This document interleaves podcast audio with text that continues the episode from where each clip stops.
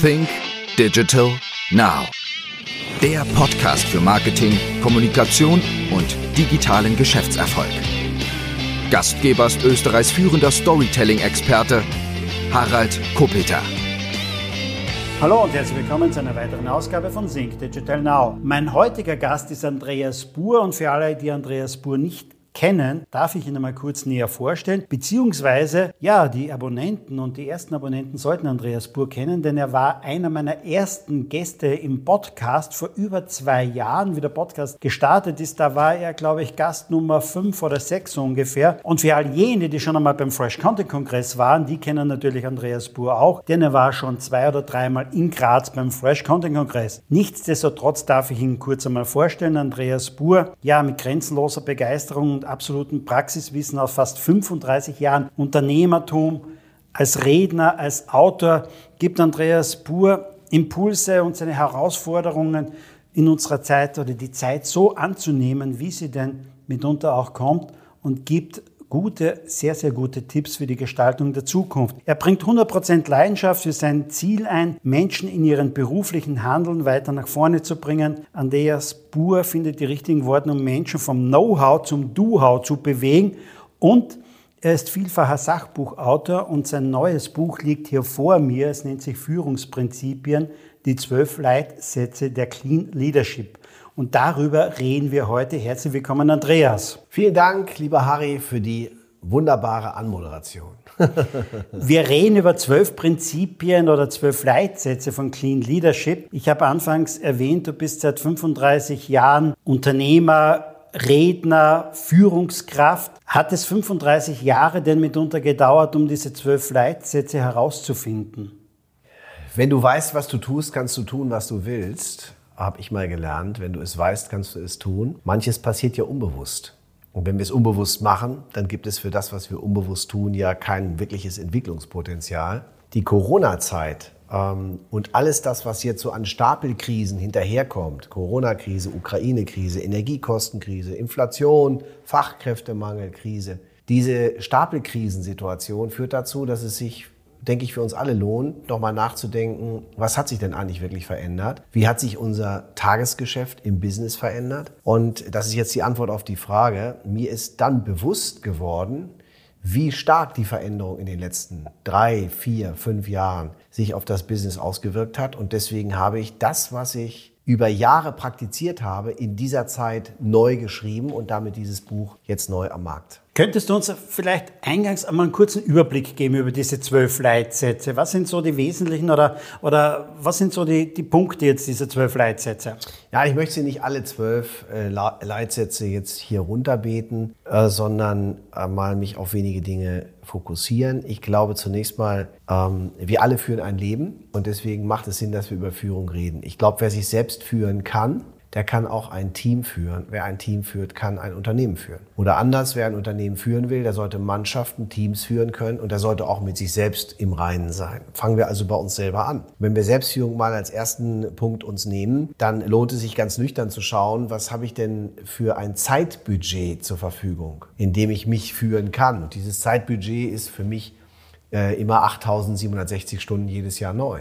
Wenn wir jedes Jahr neu beginnen, haben wir 8.760 Stunden Zeitbudget. Das gilt für dich, gilt für mich, gilt für dich als Zuhörer, gilt für jeden von uns. Und diese 8.760 Stunden können wir streng genommen dreimal vergeben oder geteilt durch drei vergeben, so wäre es richtig. Da haben wir einmal die persönliche Seite, die Privatseite und die berufliche Seite. Die persönliche Seite beschäftigt sich damit, wie du dich ernährst, wie du dich bewegst, was du zur Entspannung tust, was du liest, also mit anderen Worten, was du mit deiner Person anfängst. Die Privatseite ist alles das, was Familie, Freunde, etc. Äh, für dich sozusagen bedeuten und wie viel Zeit du da verbringst. Und der berufliche Teil ist, denke ich, klar. Und wir erleben in Zeiten, in denen drei von vier Arbeitsstellen oder Berufsbilder Berufsbilder sind, die von da auszuüben sind, wo Menschen sich aufhalten. Eine fundamentale Veränderung in der Orga oder in der Organisation auch von dieser Zeit. Also Wissensarbeiter, so wie du und ich zum Beispiel, wir können das Podcast-Interview heute in Graz aufnehmen. Ich muss dafür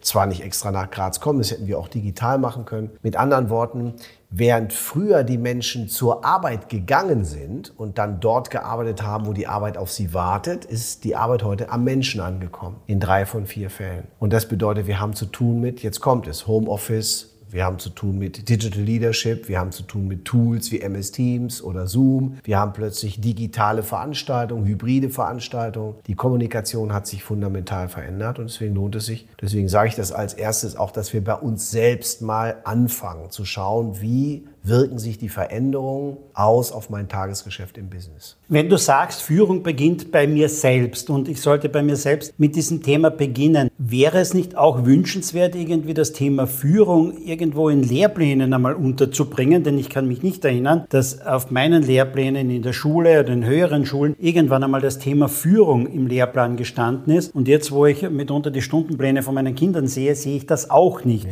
Müsste das irgendwann einmal auch in einen Lehrplan rein? Ja, es müsste, glaube ich, nur anders formuliert werden. Weil wenn du über Führung redest, äh, dann werden die Leute ja nicht sagen, äh, wenn sie abends nach Hause kommen, ich bin heute wieder vom Hariko Peter so toll geführt worden. Ja, das wird ja keiner sagen. Also Führung ist natürlich, muss man anders verstecken. Ich denke, es lohnt sich, äh, über beruflichen Erfolg zu reden. Und wenn wir das weiterdenken, dann ist erst der Verlust einer Sache verdeutlicht ihren Wert. Stell dir mal vor, du hast keinen beruflichen Erfolg, verlierst vielleicht deinen Job oder so und hast Existenzängste. Dann hast du in dem Fall das ganze Problem. Und wer Probleme hat, wer dicht vor der Tafel steht, der kann nicht gut rechnen. Wer diese Probleme hat, kann auch nicht kreativ sein. Und mal anders gedacht, beruflicher Erfolg äh, bedeutet finanzielle Orientierung bedeutet finanzielle Sicherheit. Wenn du großen beruflichen Erfolg hast, kann das sogar zu finanziellen Unabhängigkeit führen. In jedem Fall ist das eine Eintrittskarte für eine Art, nennen wir es, nicht Zufriedenheit, sondern sagen wir, es ist eher Erfüllung möglich und es ist dann auch persönliches Glück möglich. Oder anders, persönliche Freiheit führt über den Weg der finanziellen Unabhängigkeit oder der finanziellen Sicherheit und die habe ich durch beruflichen Erfolg. Also wenn wir über veränderte Lehrpläne sprechen, über Schulen und Universitäten zum Beispiel reden, dann würde ich eher ein Thema vorschlagen, äh, das heißt, äh, wie kannst du beruflich erfolgreich werden und welche Rolle spielt beruflicher Erfolg für dein Lebensglück, was du am Ende anstrebst. Denn wir alle streben danach Glück und Erfüllung. Und wie kann ich das erreichen, indem ich zumindest finanziell keine Sorgen habe, womit wir wieder bei beruflichem Erfolg rauskommen. Also so, finde ich, wird eher ein Schuh draus. Und wenn wir es noch ein Stück höher hängen wollen, das wäre so mein Wunsch, dann darf das ruhig Entrepreneurship sein. Was können wir von den Besten des Landes lernen? Und die Besten des Landes sind diejenigen, die ihr Geld selbst verdienen. Die nicht angestellt sind und Zeit gegen Geld tauschen, sondern die, die so vorne für, für ihre Einnahmen selbst sorgen. Die einen Blick auf die Kunden haben, die wissen, wie die Customer Journey heute funktioniert, die Prozesse aufstellen und aufsetzen dafür die damit auch Geschäft schaffen, indem es für andere möglich wird, Geld zu verdienen, um dann damit auch wiederum die Voraussetzungen zu schaffen für Erfüllung und für Glück. Also vielleicht müssen wir es ein Stück höher hängen und sagen Entrepreneurship. Wann sollte ich mich spätestens um das Thema Führung jetzt kümmern? Wann sollte ich mir spätestens einmal äh, Bücher kaufen oder Podcasts anhören, Hörbücher anhören zum Thema Führung?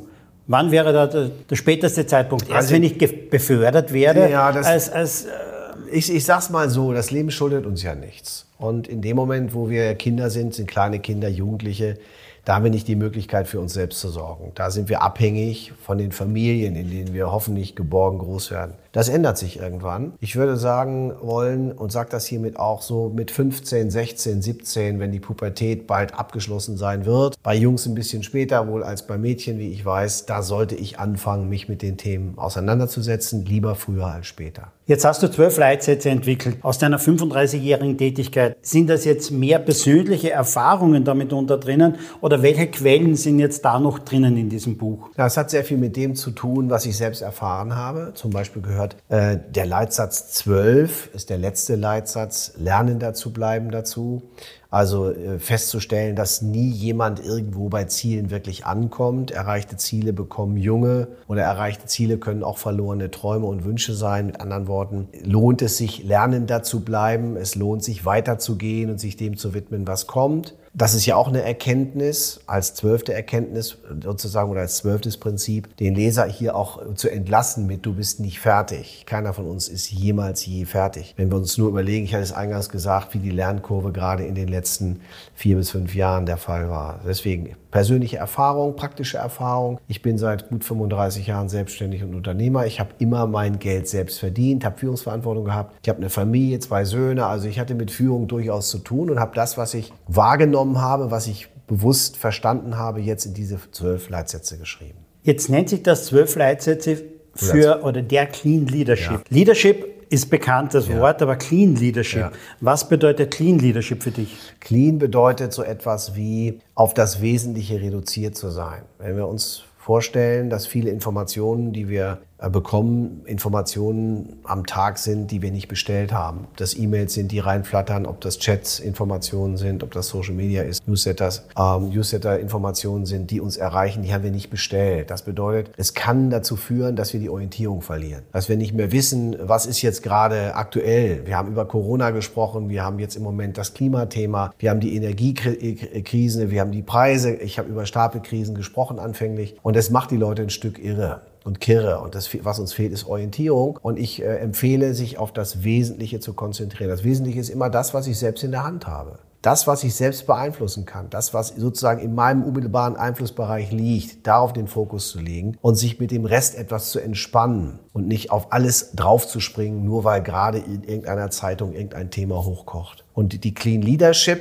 Prinzipien stehen in dem Buch. Eins davon habe ich schon eingangs gesagt, ist die Fähigkeit, sich selbst führen zu können. Und ein weiteres ist die Fähigkeit, lernender zu bleiben und an den Themen wirklich äh, mit einer kindlichen Neugier, mit der Kunst des vorbehaltlosen Staunens Dinge aufzunehmen und sich auch hier und da zu überraschen. Jetzt ist es doch so, dass sich in den letzten drei, vier Jahren doch sehr, sehr viel geändert hat. Äh, gibt es jetzt etwas Neues im Bereich Leadership, wo du sagst, das hattest du vor drei, vier, fünf Jahren noch gar nicht irgendwie ja. auf den Schirm? Was hat sich dann, dann Neues ergeben daraus? Mitunter aus diesen fordernden Zeiten von Corona angefangen über die Gaskrise, Klimakrise, was auch immer jetzt. Was sind da die neuen Herausforderungen an die Leader? Ja, ich, ich will mal zwei Dinge sagen, die schon fast ähm, Plattitüden sind. Digitalisierung kann ich ja hier nicht wirklich ernsthaft als Gamechanger bezeichnen, denn das Thema ist ja klar, oder? Nimm nur mal ChatGPT an. Die, äh, die Fähigkeit, heute eine Maschine zu befragen oder zu bitten, mir Vorschläge zu machen, zum Beispiel für ein solches Interview oder für Whitepaper, die geschrieben werden oder für ganze Bücher, die verfasst werden. Wir Menschen scheinen eine gute Verbesserungskompetenz zu haben, aber keine gute Erschaffenskompetenz. Menschen, die KI nutzen, werden Menschen ablösen in Jobprofilen, die KI nicht nutzen. Also Digitalisierung und ChatGPT und Digi klassische generative äh, künstliche Intelligenz, mal Haken dran. Das könnte eine naheliegende Antwort sein. Ich gebe dir eine zweite, die ich viel fundamentaler, für viel fundamentaler halte. Der Gamechanger im deutschsprachigen Raum Nummer eins für mich ist die Demografie. Bedeutet, wenn wir das ganz konkret auf die Führung beziehen, wenn wir heute älter sind als 45, und das scheinen wir beide zu sein, dann ist die Wahrscheinlichkeit sehr groß, dass wir in 15 bis 20 Jahren nicht mehr berufstätig sein werden. Das bedeutet, viele Menschen in dem Alter, die älter sind als 45, werden in Pension gehen. Oder in Deutschland sagt man in Rente, in Ruhestand gehen. Und jetzt kommen die wenigen Jungen, die sie auf die viele freien Stellen bewerben. Demografiefaktor bedeutet, Lebenserwartung steigt, Menschen leben länger, gleichzeitig kommen wenige Junge nach, die sich auf viele freie Stellen bewerben. Und was passiert? Rein vom Gefühl her, wenn du wenige Junge hast, die sich auf viele freie Stellen bewerben, nun das Erste, was passiert, ist, dass sich das Anforderungsprofil verändert. Junge Leute haben heute höhere Einstiegsgehälter, die sie fordern. Sie haben so etwas wie Life-Work-Balance, Vier-Tage-Woche, Homeoffice. Wir haben vielleicht auch eher sowas wie eine Projektleitermentalität. Junge Leute scheinen nicht lange bleiben zu wollen. Und ich erlebe das ja auch in meinem unmittelbaren Umfeld. Nicht? Erst kürzlich hat einer meiner besten Leute gekündigt, nach drei Jahren. Nicht nachdem der gerade warm gelaufen war. Der kümmerte sich um unser äh, Marketing und Social Media und Performance Marketing und kündigt einfach und sagt mir, ja, ich muss jetzt meine Auszeit nehmen. Ich brauche jetzt mal ein halbes Jahr Ruhe. Es gibt in Bali einen Tätowierer, der macht indianische Schriftzeichen auf Schulterblätter. Ich glaube, das gebe ich mir jetzt mal. Und ich habe mich gefragt, wie kann jemand, der jetzt drei Jahre da ist, der so langsam richtig performt, denn kündigen? Und die Antwort ist ganz einfach, weil sie es können. Denn die werden ja woanders schnell wieder, in Anführungsstrichen, neue Jobs finden. Das bedeutet, während sich früher Bewerber bei Unternehmen beworben haben, um genommen zu werden, ich denke mal an meine Zeit, meine erste Zeit, mein erstes Unternehmen zurück, ist es heute so, dass Unternehmen sich bei den Bewerbern bewerben müssen. Ich hatte gerade erst heute bei einem meiner Kunden in Graz die Diskussion, was die alles machen. Frühstück, Mittagessen, dann haben die Homeoffice, die dürfen, wenn sie, übrigens, das ist die Krux, finde ich, wenn sie das Mittagessen, was bezahlt wird in der Firma, nicht einnehmen, weil sie im Homeoffice sind, dann dürfen sie dafür sogar eine Pauschale abrechnen. Also wo soll das am Ende hinführen? Nicht? Und wenn dann junge Leute kommen, die die Qualifikation gar nicht haben, die sie auch überschätzen, wo führt das hin? Wenn die Leistung nicht abgerufen wird und die Ergebnisse nicht wirklich stimmen, dann glaube ich, sind wir auf dem Abstieg. In Deutschland sind wir sicher. In Österreich kann ich das nur mutmaßen. Ich vermute, überall da, wo wir ähnliche Situationen haben, wird insgesamt das Ergebnis dann schlechter sein. Das heißt, der größte Gamechanger ist die Demografie. Und das ändert in der Führung von Teams ja nahezu alles. Wenn du Angst haben musst, dass dein Mitarbeiter, den du gestern streng angeguckt hast, morgen nicht kommt, weil er gestern schon überlegt hat, ich könnte morgen krank sein. Gehen wir doch einfach mal ein paar Jahre zurück. Vor einigen Jahren sind doch viele auf der Bühne gestanden und haben gesagt, die Digitalisierung wird alles ändern. Wir werden Hunderttausende, wir werden Millionen von Arbeitslosen haben durch die Digitalisierung mitunter. Das war doch so vor einigen Jahren. Momentan ist es aber eher so, wir haben die Arbeiterlosigkeit. Wir haben da draußen einfach zu wenige Menschen, die die Arbeit, die jetzt einmal da ist, erfüllen können, weil sie vielleicht auch nicht mehr ganztags arbeiten wollen, keine 38 ja. oder 40 Stunden mehr, ja. sondern vielleicht nur mehr 25 oder 30. Aber wieso haben wir uns eigentlich so großartig getäuscht? Und entsteht da auch irgendwo eine Zweiklassengesellschaft? Die einen können in Homeoffice arbeiten, können mit ihrem Denken und mit ihrem Kopf arbeiten, aber andere müssen ja zu einem Arbeitsplatz stehen, äh, in Ladenlokalen stehen, irgendwo in Fabriken an der Maschine. Ist da auch eine Trennung, eine Spaltung der Gesellschaft mitunter drinnen? Ja, das ist wohl zu erwarten. Und ich glaube, es sind ja zwei Fragen in einer. Ich persönlich gehörte übrigens nicht dazu äh, und ich habe nicht gesagt, dass da äh, 100.000 Millionen Arbeitsplätze verloren gehen. Ich glaube, dass durch die Veränderung, Digitalisierung ist ja immer auch eine am Ende äh, zielgerichtete Veränderung mit dem Ziel, äh, die Convenience von Menschen zu erhöhen. Man will ja das bequemer haben. Kunden wollen es bequemer haben. Wir alle wollen ja ein bequemeres Leben führen. Das ist das Ziel der Digitalisierung. Darum geht es am Ende. Und dann werden sich Jobprofile verändern. Es werden manche Jobs eben von Maschinen gemacht werden und wieder andere werden durch Menschen gemacht werden müssen, weil Menschen gerne Geschäfte mit Menschen für Menschen machen. Das wird sich sozusagen im Niveau verändern. Ähm, hinsichtlich der Arbeiterlosigkeit, also wenn es darum geht, äh, Getting Things dann wirklich zu erledigen, muss ich sagen, wir haben die Jugend, die wir, die wir erzogen haben. Und wenn du dir mal überlegst, du hast ja auch Familie und Kinder, wie die heute groß werden. Meine Kinder sind ja auch einigermaßen sorglos groß geworden.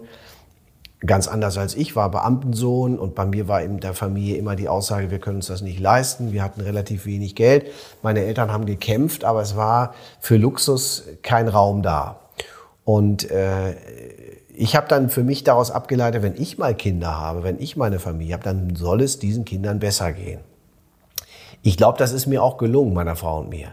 Jetzt haben wir, bei meinen Kindern muss ich eine Aussage machen, ich glaube, da ist, das ist in Ordnung, die haben Leistungsbezug und die wollen auch Erfolg haben und so weiter. Nur wenn wir uns heute die jungen Leute anschauen, wenn der, der Zweitwagen der Mutter immer vollgetankt vor der Tür gestanden hat und der Kühlschrank immer gefüllt war, dann haben die mit, dann war das Studium, dann haben die vielleicht zu Hause noch geschlafen, die müssen ja an der Stelle auch keine eigene Wohnung haben. Wo sollen die das Kämpfen gelernt haben? Und dann glauben Menschen, wenn die nie haben sich anstrengen müssen, dass das jetzt so weitergeht. Dass das Manna vom Himmel fällt, dass das bitteschön bei den Arbeitsstellen da genauso sein muss. Wo ist hier das Frühstück, das Mittagessen, so ein rundum sorglos Thema. Ich kann mich, was das angeht, nicht wundern, sondern ich stelle fest, das ist die Konsequenz der, sagen wir, Wohlstandsgesellschaft, die wir haben. Und die überträgt sich natürlich auf die Kinder. Wenn du heute mit Lehrern redest und die Lehrer fragst, das hat sich eigentlich geändert versus früher, nehmen wir früher mal vor 30, 40 Jahren, dann sagen die Lehrer sinngemäß, früher haben die Eltern an der Seite des Lehrers gestanden, heute stehen die Eltern an der Seite der Kinder. Stichwort Helikoptereltern, Überbetreuung und so weiter. Und wenn ich, das weiß ich aus dem Sport, nie 20 Kilometer gelaufen bin, dann werde ich wahrscheinlich nie einen Marathon schaffen können. Das heißt, wenn ich dieses Training nicht habe, die Übung nicht habe, nicht diesen Reflex habe, mich wirklich anstrengen zu müssen, um was erreichen zu können im Leben, dann muss ich mich nicht wundern als Arbeitgeber, wenn ich Leute habe, die, ja, wenn es streng wird und wenn es eng wird und wenn es, wenn es hart auf hart kommt, im Zweifel dann morgen krank sind oder gleich ganz kündigen. Aber Kindererziehung und äh, den Kindern etwas vorleben ist ja auch Führung, oder? Unmittelbar. Äh, ja, und ich, ich wüsste auch keine Lösung jetzt, wie ich es hätte anders machen können, um noch sicherer zu sein. Wir können ja nur das Beste tun. Ähm, von daher, ich bin kein Erziehungsratgeber, ich will mich da auch nicht äh, als jemand aufschwingen, der es äh, besser weiß. Du hast mich gefragt, kann ich sagen, das ist, was ich, was ich erlebe. Das ist übrigens, was ich im deutschsprachigen Raum äh, so als Durchschnitt auch als Antwort kriege von meinen Kunden und von meinen Teilnehmern. Also wir können es nur nach bestem Wissen und Gewissen tun. Und ich äh, plädiere dafür, die Verantwortung für den Weg, den du gehst in deinem Leben, immer bei der Person zu verorten, um die es geht. Es können nicht die Eltern sein, die die Verantwortung für die Kinder haben. Jedenfalls dann, wenn sich das dreht. Ich hatte es vorhin schon mal gesagt, 16, 17, 18, 19, 20, wenn die Pubertät irgendwann vorbei ist, dann müssen Kinder lernen, eigene Wege zu gehen. Und das heißt, sie müssen auch lernen zu scheitern, mal auf die Schnauze zu fallen und wieder aufzustehen, wissen, dass das Leben eben nicht nur Wunschkonzert ist. Das ist nicht schlimm. Das war bei dir so, ist bei mir so und ich wünsche es jedem anderen auch so. Und wenn du das in jungen Jahren gelernt hast, dann lernst du auch zu kämpfen und das Leben zu greifen. Und wenn du das Leben greifst, dann hast du maximalen Anspruch auf ein gutes Feedback. Gehen wir einfach mal so 20 Jahre zurück. Wir haben vorher schon kurz darüber gesprochen, was hat sich geändert während der letzten drei, vier Jahre. Aber was sind so vielleicht zwei, drei Punkte, die sich in der Führung geändert hat gegenüber vor 20 Jahren? Es mag natürlich auch Unternehmen geben, da wird es genauso noch immer sein wie vor 20 ja. Jahren, weil der Unternehmer bei der Unternehmensgründung vielleicht 35 Jahre alt war und ist jetzt 55 und noch immer klarerweise Unternehmer und kümmert sich um sein Geschäft und hat äh, vielleicht 20 Mitarbeiter oder so, da hat sich vielleicht auch nicht viel geändert. Aber was sind so die wesentlichen Sachen, die sich geändert haben gegenüber von vor 20 Jahren, 30 Jahren? Ich will mal zwei Dinge sagen. Und das erste ist, worum geht es in der Führung? Es geht in der Führung um Ergebnisse.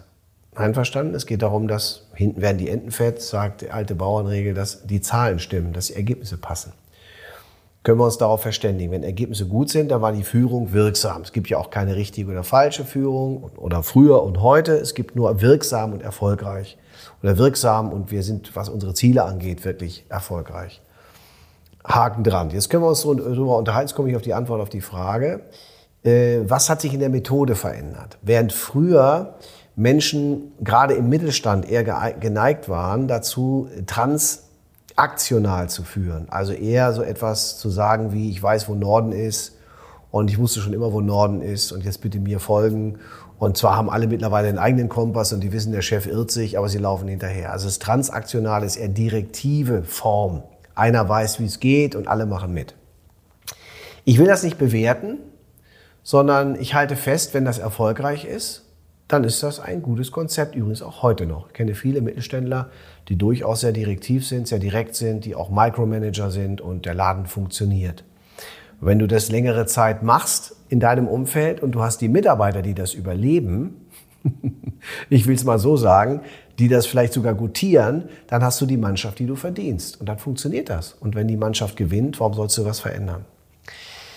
Jetzt kommen wir zu der jungen Generation. Die junge Generation hat keine Krawatten, sie hat keinen Sie, sie hat auch flache Hierarchien gerne und die haben weniger Respekt, die trauen sich auch mal am Käfig zu rütteln, weil sie wissen, dass sie ja auch woanders arbeiten können.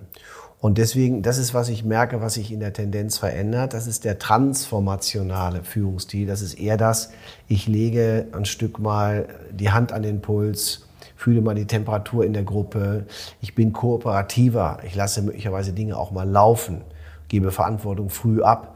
Was wollen Menschen, wenn sie heute in deinem Unternehmen mitarbeiten? Sie wollen natürlich Teil deiner Story werden. Sie wollen purpose-driven sein, wie das heute heißt. Wir haben früher Spaß und Freude gesagt dazu. Heute ist das purpose-driven. Das bedeutet, ich muss eine Antwort finden. Ich muss eine Antwort finden. Ich muss eine Antwort finden auf die Frage, wozu Ist das gut, was ich tue? Wozu dient das? Wohin führt uns das? Habe ich eine Oberbotschaft? Habe ich eine Mission, einen Stern, dem ich folge? Und dann braucht es möglicherweise eine kooperativere, eine, sagen wir, kameradschaftlichere Form in der Führung. Wir nennen das transformational. Am Ende geht es auch hier um Ergebnis. Wenn das Ergebnis nicht passt, müssen wir uns halt unterhalten über den Stil, wie wir da hinkommen.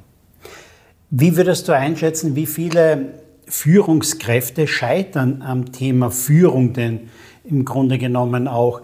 Denn vielfach ist es ja in Unternehmen so, man fängt irgendwann vielleicht einmal an, oder vielleicht war es so auch früher, man ist Mitarbeiter und irgendwann wächst man und man wird Führungskraft und hat ein kleines Team, vielleicht ja. einmal von drei Leuten, vier Leuten und man wächst weiter. Wie viele scheitern eigentlich an ihrer Führungsaufgabe? Das kann ich nicht beantworten. Ich gebe keine Statistik darüber. Was ich nur sagen kann, ja, so ist es. Ja, es ist so. Ne? Wenn du die Leute heute fragst, die Führungskraft geworden sind, sag mal, wie hast du das eigentlich geschafft? Wie bist du Führungskraft geworden? Wenn ich 100 frage, sagen 95 durch Ernennung. Sie sind gefragt worden, ob sie das machen können. Und sie sind gefragt worden aufgrund der Qualifikation an einer anderen Stelle. Ganz klar wird es überall da, wo verkauft wird. Da ist jemand ein toller Verkäufer, wird dann irgendwann Key-Accounter, macht internationale Key-Accounts.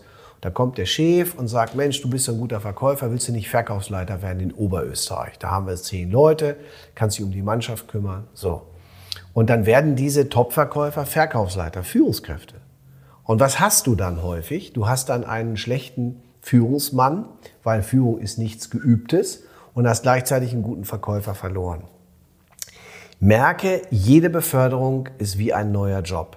Wenn ich früher gut in einer Einzeldisziplin war, selbstständig, freiberuflich, bin ein Arzt, ich bin Architekt, Rechtsanwalt, wie auch immer, und plötzlich habe ich mehr Mandate, als ich selbst beantworten und bearbeiten kann, muss ich mir Leute einstellen, die mir helfen, dann ist dieses ich habe Menschen zu führen, eine andere Disziplin. Und das ist nicht, da sind Menschen, die Fragen haben und ich muss die Auskunft spielen, sondern das ist eine eigene andere Aufgabe. Dafür gibt es bisher keine Vorbereitung und auch kein Training.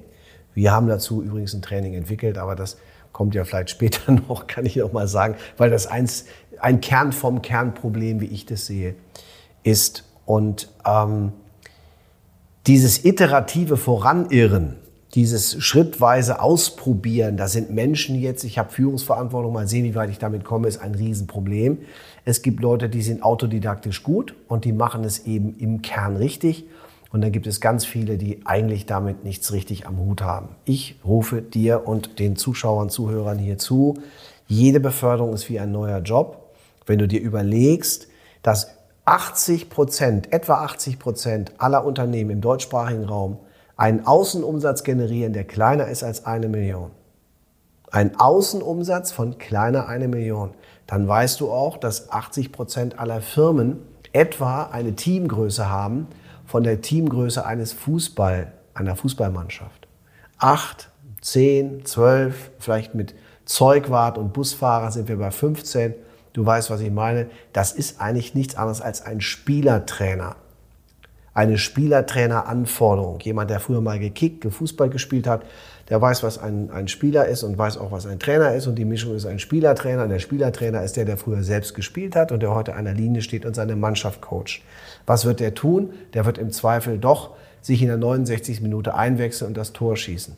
Das bedeutet, die kleinen und mittelständischen Unternehmen sind häufig deswegen so erfolgreich, weil der Gründer immer noch da ist, weil der Gründer als Motor funktioniert, das aber alles alleine nicht schaffen kann, deswegen Menschen hat, die ihm helfen. Und jetzt kommt's, das ist mein Plädoyer, dieses Menschen helfen und diese Führungsaufgabe ist eine extra Aufgabe, ist eine ganz neue, ein ganz neues Aufgabenprofil, ein anderer Job und das muss anders gelernt und anders gewürdigt und gewertschätzt werden. Wenn du sagst, die meisten Unternehmen sind größenordnungsmäßig so wie eine Fußballmannschaft. Wie viele Führungskräfte oder wie viele Führungsmitarbeiter sollte es in so einem Team geben? Braucht es da schon, ähm, vom, abgesehen vom Unternehmensinhaber, vom Geschäftsführer, mhm. braucht es da schon irgendwie schon einen, einen, eine Führungskraft? Ein Organigramm vielleicht, ja. Also ich sag mal so, wenn wir jetzt äh, von, von einer Größenordnung ausgehen, wie du sie eingangs erwähnt hast, drei, vier, fünf, dann glaube ich das nicht. Dann geht das relativ gut äh, im direkten, in der direkten Zuarbeit. Wir definieren Teams in einer Größenordnung von fünf bis sieben. Stell dir mal eine Teamgröße von sieben Personen vor. Sieben äh, äh mal sieben wären also 49 verschiedene Beziehungen, die, die diese Mannschaft haben kann. Wenn du von dir selbst ausgehst, die Beziehung mit dir selber auch da reinpackst, sind es 49 verschiedene Beziehungen. Das ist schon schwer genug, das einigermaßen, sagen wir mal, auf der Straße zu halten. Wenn wir dann von, von 10 und 12 und 15 ausgehen, sind das Gruppen. Es sind keine Teams, sind Gruppen. Manchmal sind es auch nur Schicksalsgemeinschaften, weil sie ähnliche Ziele haben, machen ähnliche Dinge. Es bilden sich Peer Groups, ist übrigens in der Fußballmannschaft auch so. Es gibt den Mannschaftsrat, den Kapitän, es gibt die, die Youngsters, es gibt die Alten, es gibt den Trainerstab, es gibt die Betreuer. Das sind alles Peer Groups. Mit anderen Worten, wenn die Führungsspanne dauerhaft größer ist als 10, also 12, 15 in die Richtung wächst, dann empfehle ich sogenannte Unterführer. Also du brauchst dann eine Struktur, die du einführst. Da gibt es Menschen, die an andere berichten und irgendwann hast du ein Unternehmen, wo du mit deinen Direct Reports, die selber Führungskräfte sind, zusammenarbeitest, die, die wiederum ihre Mitarbeiter haben und die die dann informieren. Es bleibt am Ende, egal wie groß das Unternehmen ist, immer König Artus und die Ritter der Tafelrunde ohne König Artus, sage ich immer. Das heißt, du hast irgendwie deine sieben, acht, neun Personen, zehn Personen maximal, über die du dein Unternehmen steuerst. Übrigens, über die Konzerne auch gesteuert und geführt werden. Es ist ja nie größer. Die haben dann wiederum ihre Führungsgruppen, die wiederum ihre Führungsgruppen haben. Und äh, das ist bei Konzernen ein Riesenthema. In der Zeit heute, wo es kein Geheimwissen mehr gibt, wo Leute auch die Informationen schon haben, ist die Anforderung an eine wirksame Kommunikation die größte Anforderung, gerade dann, wenn wir an mittelständische Unternehmen und Konzerne kommen. Wenn wir schon bei Anforderungen sind, was ist so mitunter die größte Anforderung an eine Führungskraft? Ist es die, ist es die Kommunikation? Muss eine gute Führungskraft ein guter Kommunikator ja, sein? Ja, es wäre wünschenswert. Ähm, dafür gibt es ja auch keine Ausbildung. Und eigentlich ist in der Kommunikation das Missverständnis die Regel, sage ich immer, das Verständnis ist die Ausnahme. Ich glaube, das kann, wenn du das nicht wirklich gut kannst, äh, auch etwas sein, was Menschen dir verzeihen. Ähm, wenn du mich so fragst, was wäre die Hauptanforderung, dann sage ich beweisendes Vorbild sein. Also das, was du einforderst, auch selbst zeigen. Und zwar nicht gestern oder vorgestern, sondern heute. Bedeutet aber nicht unbedingt, dass ich der Erste im Büro bin und der Letzte daheim gehe. Immer alles selber zeigen oder selber vorleben oder doch auch? Ja, wenn das dein Weg ist, hätte ich jetzt erstmal keine weiteren Fragen. Schaden kann das nichts. Ich würde nur nicht davon ableiten wollen, dass andere jetzt auch morgens früh kommen und abends gehen. Es ist eher so etwas wie Pflichtbewusstsein, wie Zuverlässigkeit, wie Berechenbarkeit, wie Wahrhaftigkeit, Ehrlichkeit, Disziplin, Konsequenz, in die Richtung geht das. Also sind es die Werte, die du verkörperst äh, oder die du möchtest, dass die Menschen, die sie verkörpern, verkörperst du sie selber auch. Interessant übrigens, dass Hermann Simon, dass der Erfinder von den Hidden Champions mal in einem seiner Bücher gesagt hat, er habe festgestellt, finde ich ganz spannend, dass überall da, wo Unternehmer mit Skin in the Game auf der Brücke stehen, das bedeutet also mit eigenem Geld, als Gründer das Unternehmen aufgebaut haben und so weiter, er festgestellt habe, dass die Werte des Unternehmers oder der Unternehmerfamilie deckungsgleich sein müssen mit den Werten der Top-Führungskräfte des Unternehmens. Das heißt, da, wo du einen Wertekonflikt bei den Leuten hast, bleiben die nicht lange. Du hast vorhin, glaube ich, gesagt, äh, Führung kann man nicht lernen, beziehungsweise es gibt jetzt, also Führung kann man schon lernen, aber ähm, es gibt jetzt natürlich äh, nichts, wo das jetzt gleich einmal festgeschrieben ist, beziehungsweise keinen Lehrgang darüber, ich kann es nicht gleich studieren oder so etwas. Wie kommen denn die allermeisten zu ihren Führungsskills? Ergibt sich das mitunter so, äh, wenn jemand zur Führungskraft ernannt wird, Kümmern die sich dann um diese Themen auch oder ist das eher intuitiv? Wie kommen die Leute zu den Skills? Also sie kommen, glaube ich, durch eine Leistung in die Situation gefragt zu werden. Und dann geht es um die Antwort auf die Frage, wie kann ich da reinwachsen? Du bist Vater von Kindern, stell dir vor, du wärst Vater geworden von Kindern, die erwachsen zu dir gekommen wären, dann wäre das wahrscheinlich schwer für dich gewesen, da eine richtige Beziehung aufzubauen. Wenn du die Kinder sozusagen begleitest, wenn sie klein sind und dann irgendwann erlebst, wie sie größer werden, ist das für dich etwas, in das du hineinwächst. Wir werden ja als Väter, und das ist ja auch eine Führungsaufgabe, Familienführung, wobei ich glaube, dass die Führung da in den meisten Fällen von den Müttern eher ausgeht. Aber das ist noch ein anderes Thema. Wir werden da ja auch sozusagen nicht vorbereitet, sondern das ist etwas, wo wir uns durch das Vorangehen reinarbeiten. Und wir werden dann plötzlich feststellen, dass wir heute Aufgaben effizienter erledigen, als das noch vor zehn Jahren denkbar gewesen wäre. Mit anderen Worten, um es auf die Berufswelt zu beziehen, diese Aufforderung zu führen oder diese Anforderung wird an dich herangetragen durch Leistung, durch Ergebnis. Es ist da zu erwarten, dass du Aufgaben übertragen bekommst, wo du schon gut bist. Du wirst nicht gut dadurch, dass du die Aufgabe bekommst, sondern du bist vorher schon gut. Dich haben vorher schon Leute gesehen, an dich geglaubt, wie auch immer.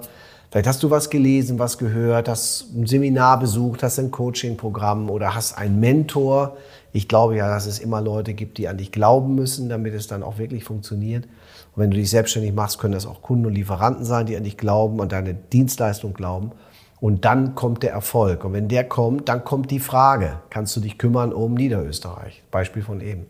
Oder um Norddeutschland, äh, um es mal auf Deutschland zu beziehen. Und dann hast du plötzlich die Situation. Und jetzt ist die Frage, was du aus der Situation machst. Meine Empfehlung ist, übe, trainiere. Wer übt, wird besser. Finde einen Trainer. Jeder Top-Profi, egal in welcher Disziplin, hat einen Coach, einen Trainer der ihn oder sie fordert, weil du dich eben nicht selbst beraten kannst. Du kannst dich auch nicht selbst kitzeln. Ja, du kannst dich auch nicht selbst umarmen, macht alles keinen Sinn. Dafür brauchst du jemanden, der von außen drauf guckt, der dir mit guten Fragen hilft, die für dich passenden Antworten zu finden. Der dir vielleicht ein Netzwerk anbietet, wo du mit Menschen zusammenkommen kannst, die die Anforderungen, die als nächstes auf dich zukommt, schon bewältigt haben. Und da kannst du lernen und kannst Fehler vermeiden und kannst hoffentlich schnell in eine neue solche Führungsaufgabe hineinwachsen. Du machst es ja mit Bur und Team, mit deiner Akademie schon viele Jahre für Unternehmer, für Personen, damit die das mitunter lernen in Masterclass, in vielen anderen Programmen auch. Wie ist da eure Herangehensweise jetzt einmal? Wie muss ich mir das vorstellen, wenn ich zu Bur und Team gehe, ähm, um mir Skills anzueignen im Bereich der Führung? Also wir unterscheiden zwischen Mittelstand und Konzern auf der einen Seite und Einzelpersonen auf der anderen. Deswegen muss ich da an der Stelle gleich sagen, da geht es links und rechts rum. Nehmen wir mal Mittelstand und Konzern für den Fall, dass wir also ein mittelständisches Unternehmen haben. Gibt hier in Österreich auch einige, mit denen wir zusammenarbeiten dürfen. Da geht es immer so äh, los, dass wir erst eine Praxisanalyse machen. Wir schauen uns erst an, was wir vorfinden ich sage mal sehr stark vereinfacht, da gibt es 100 Personen und diese 100 Personen müssen von A nach B geführt werden, sodass die 100 von A nach B geführt hoffentlich werden und dann auch dort rauskommen.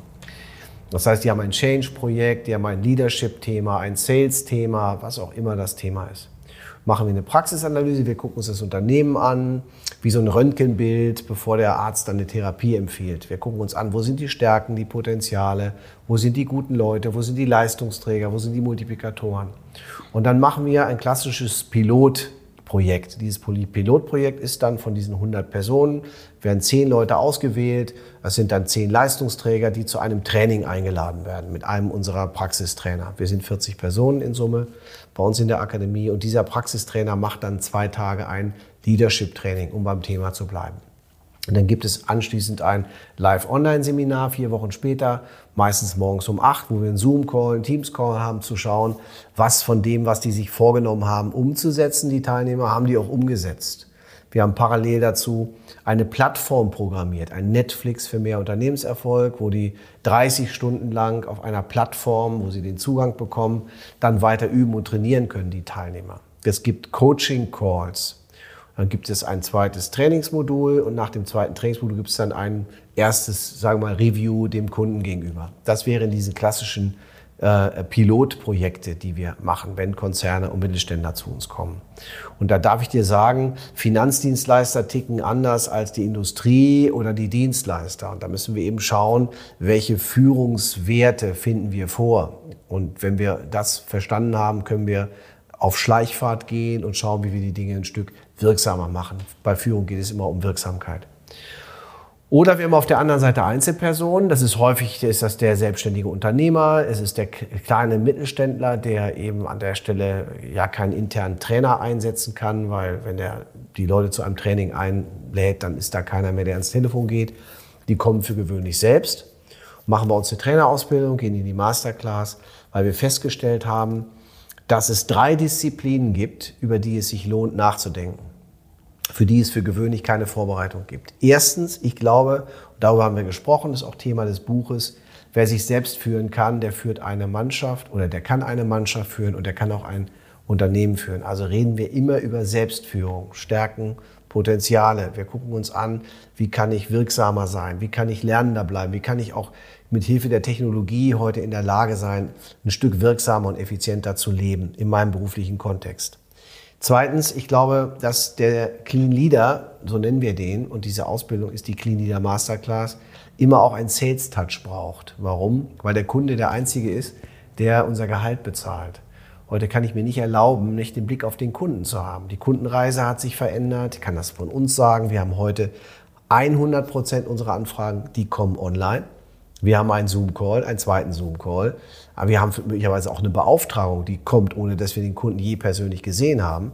Und nach einem Jahr lernt man sich beim Kaffee kennen und stellt fest, wie gut hoffentlich das Projekt läuft. Das heißt, es braucht ein, eine sales-touchige Idee. Wie kann ich heute ein Verkaufsgespräch führen? Wie kann ich äh, vielleicht eine Key-Account führen? Wie kann ich im, in, der, in der Führung von Verkäufern heute reüssieren? Wie kriege ich es hin, dass ich ein Augen Augenmerk immer auf die Kundenreise, auf den Kunden habe. Das heißt, wir haben im zweiten Modul das Thema Sales zu unserem Thema gemacht. Geht es auch um so Dinge wie, du musst dein Unternehmen präsentieren, bist eingeladen bei der Wirtschaftskammer und sollst mal sagen, was du machst beruflich mit dem Ziel, dass du Aufträge generierst. Das ist das zweite Modul.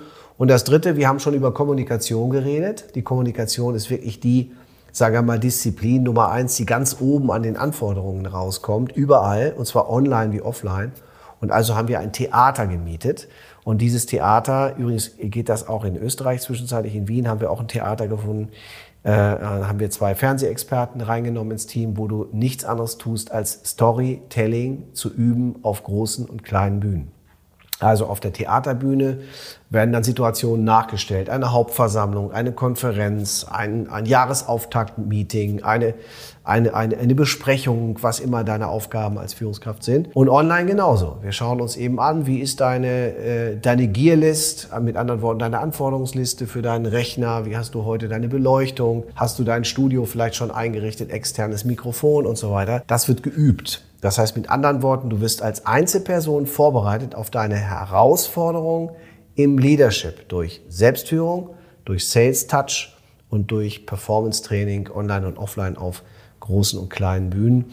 Mit äh, unserer Masterclass ist das, denke ich, in der, äh, in der Kombination mit unserer Plattform sehr einmalig. Gehen wir vielleicht noch mal kurz zurück. Wenn du sagst, ihr geht in Unternehmen Mittelstand, Industrieunternehmen, Großunternehmen. Da sind die Leute dabei bei einem Leadership Training. Gegenüber den anderen Teilnehmern, der Unternehmer, der gutes Geld in die Hand nimmt, um sich selber weiterzuentwickeln. Wie unterscheiden sich diese Personengruppen jetzt einmal so in deiner Wahrnehmung von jenen, die vom Unternehmen entsandt werden in ein Leadership Training, zu anderen, wo die Entscheidung bewusst selbst getroffen wird und der sich manchmal wirklich vielleicht auch ein bisschen schwer tut, die paar tausend Euro auch in die Hand zu nehmen. Ja. Was entscheidet, was unterscheidet diese Menschen am meisten oder, oder wie ist da deine Beobachtung?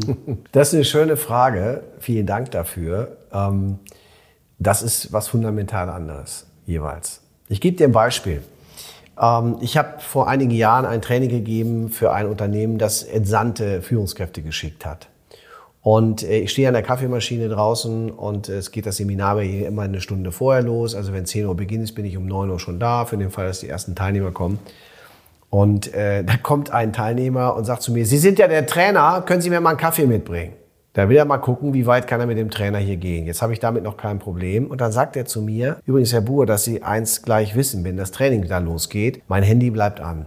Ich muss erreichbar bleiben und äh, ich nehme gerne an dem Training teil. Was war nochmal das Thema? Ich komme wirklich gerne, aber ich muss erreichbar bleiben. Mein Handy muss anbleiben. Dass Sie da Bescheid wissen, das müssen wir so machen. Dann habe ich gesagt, danke für die Info. Viel Spaß mit Ihrem Kaffee. Für den Fall, dass Sie Ihre Meinung nicht ändern, findet das Training ohne Sie statt. Ich arbeite gerne mit kleinen Gruppen. Wenn Sie durch die Türschwelle gehen, dann spielen Sie nach den Regeln, die der Trainer mit der Mannschaft abstimmt. Und das Handy wird sicher ausgeschaltet bleiben für den Fall, dass Sie das nicht gutieren können, dann halte ich es für gut, dass Sie den Kaffee zu Ende trinken und die Veranstaltung verlassen. Für mich ist das beides okay. Sie entscheiden. Kurzum, der Teilnehmer machte dann, als er in den Trainingsraum ging, demonstrativ auf der Türschwelle sein Handy aus, respektive mutete das. Und es war die fantastischste Veranstaltung ever, hat sich bedankt und alles super. Was ich damit sagen will, ist, wenn die Leute geschickt werden zu einem Training, dann ist das so etwas wie, das ist verordnet. Training ist eher konnotiert mit, da muss jemand nachgeschult werden. Da hat's der Andreas noch nicht verstanden. Schick den mal zum Trainer, dass der Dove auch schlau wird. Ich übertreibe jetzt ein bisschen.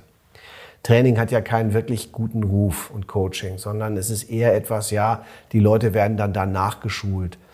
Und für die Teilnehmer ist es eine Belastung, weil die können die Mails nicht beantworten, die sie in der Zwischenzeit kriegen. Sie müssen die Anrufe später machen, das ist Überstunden, das müssen sie abends erledigen, weil ja der Workload nicht weniger wird, nur weil die in einem Training sind bedeutet für den Trainer, dass seine Aufgabe Nummer eins ist, die Teilnehmer für den Sinn und den Zweck und den Nutzen des Trainings zu gewinnen. Das heißt, es ist für die bezahlt worden. Die kommen auch, weil sie höflich sind. Und jetzt muss der Trainer es hinkriegen, möglichst bis zur Mittagspause, dass die gerne da sind, den Nutzen erkennen und sich auf so ein Training auch einlassen. Das muss man wollen. Ich darf dir sagen, ich habe das jahrelang gemacht und ich möchte das jetzt nicht mehr machen müssen sondern es gibt auf der anderen Seite die, die sagen, ich nehme jetzt 15.770 Euro in die Hand für ein neunmonatiges Trainingsprogramm, das insgesamt über elf Tage geht, online und offline. Ist am Ende dann nicht mehr als eine Tankfüllung am Tag, die ich investiere für meine Aus- und Weiterbildung. Ähm, und die, die das getan haben, die wollen von der ersten Sekunde an sofort Nutzen haben. Denn sie haben ja investiert. Und wenn ich heute in ein Restaurant gehe und ein Essen kaufe oder ins Kino gehe und eine Kinokarte kaufe oder eine Aus- und Weiterbildung kaufe und ich bezahle die vorher, dann möchte ich, dass das Geld, was ich investiert habe, sich für mich Return on Training irgendwie rechnet und auszahlt. Deswegen sind diese Teilnehmer gekennzeichnet von der ersten bis zur letzten Sekunde 100 Prozent auf Sendung, auf Empfang. Es macht einen Mörderspaß. Übrigens, Besonders dann in unseren Masterclasses beispielsweise, die machen wir ja nur begrenzt auf maximal 10 bis 12 Personen, eine pro Jahr, hochpreisig, ganz bewusst. Du musst schon das mitbringen und das auch wirklich wollen, weil wir dann sagen, die, die da am Tisch sitzen, die das machen, die sind auf Augenhöhe. Da ist dann der Vorstand einer mittelständischen Bank zusammen mit dem Autohändler, der um die Ecke Autos verkauft, zusammen mit einem IT-Systemhausinhaber, 30 Millionen Jahresumsatz, 30 Mitarbeiter sinngemäß. Das heißt, die haben alle ähnliche Themen. Und da geht es immer um so Dinge wie Rekrutierung, ähm, gute Leute finden, die implementieren, Teamgeist, Führung in der Praxis, wie kriege ich den Sales Touch hin, wie kann ich besser präsentieren. Das heißt, die Bedarfe sind rund um die Bedarfe der Teilnehmer schon ganz gut gefunden. Wenn du sagst, so wie jetzt in dieser Masterclass, da kommen die verschiedensten Leute zusammen, vom Vorstand der mittelständischen Bank bis zum ähm, Inhaber vom Autohaus, vielleicht auch nur mit ein paar Mitarbeitern. Die Herausforderungen sind aber in allen Branchen und egal in welcher Unternehmensgröße doch immer irgendwie dieselben auch, oder? Ja, es, ist, äh, es hängt ein bisschen von, von, von der Branche ab. Äh, es ist B2B-Geschäft, B2C-Geschäft im, im Sales beispielsweise, sind es Dienstleister oder es ist Industrie. Es geht in der Führung von Menschen immer um die berühmten Zehn. Und äh, die sind eben da mit Anzug und da sind sie eben, weiß ich nicht, mit Sneakers und, und Freizeitklamotte unterwegs. Es geht um Menschen und um Menschenführung. Deswegen, ja, die Anforderung ist unterschiedlich und dennoch gibt es auch ein paar Dinge, die ganz ähnlich sind. Und durch die Unterschiedlichkeit einerseits und durch die Anforderung, die ähnlich ist, aber es um Führung geht, äh, ist der, der Austausch der Teilnehmer der eigentliche Mehrwert auch einer solchen Veranstaltung. Nicht nur das, was der Trainer macht und das, was es zu lernen gibt, sondern der Austausch der Teilnehmer untereinander. Das ist dann die berühmte Kirsche auf der Sahne. Jetzt haben wir über die Masterclass gesprochen von 15.777 Euro, wenn ich das richtig ja, nee, gemerkt habe. 15.770 Euro, also ah, okay. ganz so viel ist es dann doch.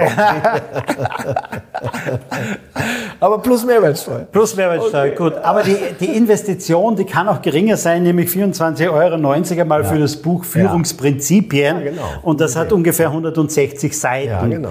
Und da kann ich einmal reinschmökern. Aber aus diesem Buch hast du auch einen ganzen, ich glaube, Kurs gemacht, ja. oder?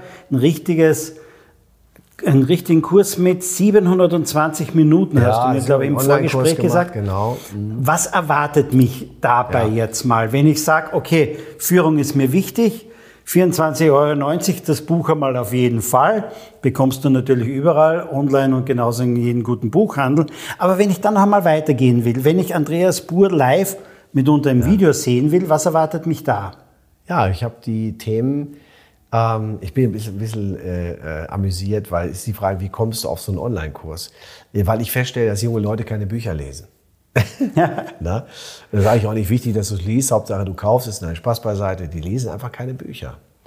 Und dann ist die Frage, wie komme ich jetzt weiter? Ich kann so einen Podcast machen, wie wir das hier machen. Das ist Audio. Ich stehe auf Podcast. Das kann ich gut verbinden mit Sport oder Autofahren und anderen Dingen. Oder ich widme mich dem, Thema konzentrierter. Und dann gibt es jetzt einen Videokurs. Das heißt, die zwölf Prinzipien gibt es in insgesamt 60 Videos aufgeteilt. Jedes einzelne Thema ist so aufgedröselt und so aufgebrochen, dass du mit 60 Videos, etwas mehr als 60 Videos sind es, glaube ich, auf die 730 Minuten verteilt, äh, dich 100% einlassen kannst auf das der Andreas Buhr, der das, Verzeihung, der Andreas Buhr, der das Buch geschrieben hat, es dir nicht nur vorliest, sondern dazu noch Beispiele bringt und das ich hoffe, auch in deinem Sinne und so unterhaltsam tut, dass du sagst, ja, das, äh, das äh, ist jetzt für mich ein echter Mehrwert. 720 Minuten, 10 Stunden, nein, 12 Stunden sind das. Ja, genau. 12 Stunden sind das. Da habe ich ja richtig viel Content mit dabei. Also das ist schon richtig, richtig. Wie lange bist du dabei gesessen? Wie lange hast du Videos gemacht? Na, ich habe das geskriptet über Weihnachten. Äh, Ich muss ja die Videos skripten, das mache ich selbst. Würde mal sagen, fünf, sechs Tage, um die Skripts für die Videos zu schreiben. Dann habe ich acht Tage in meinem Studio geblockt, mit meinem Team gesessen, von morgens um 8, 9 Uhr, bisschen Pause bis abends 17 Uhr und habe mit zwei Kameras in 4K-Qualität mit guten Mikros und so weiter das aufgezeichnet. Und dann ging das in die Postproduktion vier Wochen. Dann haben die alleine, weil das 4K-Quali ist, das wusste ich gar nicht, für die äh, 730 Minuten sieben Tage und sieben Nächte gebraucht, um das hochzuladen auf die Plattform. Also eine sieben Tage und sieben Nächte Aktion, um das auf die Plattform zu bringen. Ja, jetzt ist es fertig geworden und gibt auch schon die ersten Kunden und die ersten Feedbacks. Wenn so viele Leute so lange gearbeitet haben, dann muss das wahrscheinlich ähm, fast unbezahlbar teuer sein. Aber ist es nämlich gar nicht. Oder wir werden den Link reinpacken, auch in Ja. die Shownotes. Aber das gibt es auch gut erschwinglich, oder? Das ist 1,20 Euro pro Minute. Das müsste ich jetzt rechnen. Ja, also Ja, das da habe ich jetzt ich- gerade sehr also überschlägig. Also wir haben, der Preis ist normalerweise liegt bei 2087 für den gesamten Kurs. Im Moment ist der und für längere Zeit auch in einem Loungepreis für 870 Euro plus Mehrwertsteuer zu bekommen. Und das sind bei 730 Minuten ungefähr 1,20 Euro pro Minute. Also ich finde sehr fair. Also, liebe Zuhörer, ich kann das nur empfehlen, denn ich selbst verfolge Andreas Buhr schon seit Jahren, habe viele seiner Bücher gelesen, war auch bei einer Trainerausbildung bei ihm und er selbst war bei mir auch schon zweimal zu Gast beim Fresh Content Kongress, kommt zum dritten Mal jetzt nach Wien am 23. November. Also ihr habt auch gute Gelegenheit, ihn persönlich kennenzulernen. Er steht auf jeden Fall auch beim Fresh Content Kongress zur Verfügung für persönliche Gespräche, für ein persönliches Treffen mitunter auch. Lieber Andreas, herzlichen Dank in die Einführung, mitunter auch in den Führungsprinzipien und den Clean Leadership Leitsätzen. Herzlichen Dank dafür. Vielen Dank für die Einladung, lieber Harry, lieben Gruß in alle Richtungen, viel Erfolg und hoffentlich bis bald persönlich. Das, liebe Hörer, war eine weitere Ausgabe von Sync Digital Now. Wir hören uns demnächst wieder, beziehungsweise sehen uns hoffentlich am 23. November in Wien am Erste Campus beim nächsten Fresh Content Kongress mit Andreas Buhr und mit zehn oder acht bis zehn weiteren Speakern. Bis dann!